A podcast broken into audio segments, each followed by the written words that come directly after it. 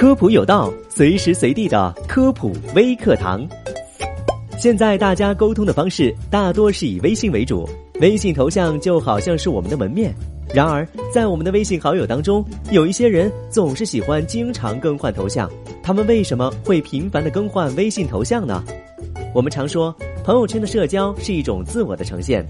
微信的头像则更加显示了核心自我状态的变化。从自我变化的角度，变化微信头像常常可以分为三类：第一，具有较高的自我灵活性。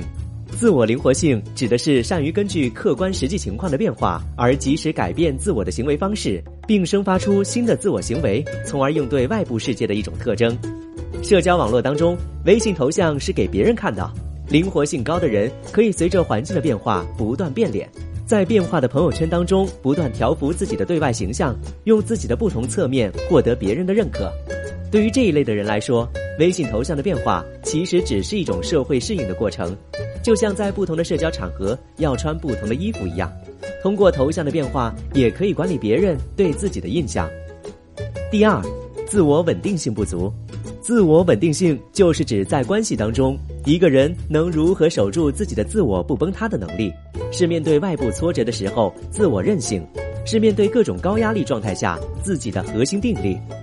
自我稳定性较低的人通常内心敏感，追求安稳，外部的挫折也许在一些人看来只是一顿大餐就可以解决的，但是对于自我稳定性较低的人来讲，却可能面临着一次人格的重组。多次的打击就可能让他们重组很多次。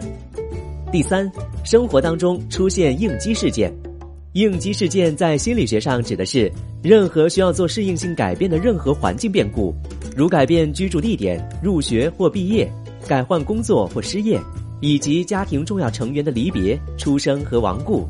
外部应激事件导致的内心冲击，会让人的心理状态产生暂时性的转变。由内而外呈现给别人的，就是微信头像的频繁变化。其实，这也是在变化当中的人通过不断尝试改变自我定位，来适应外部环境的又一种尝试。这下你知道那些经常变脸的好友们到底是怎么想了的吧？感谢收听这一期的科普有道，我们下期节目再见。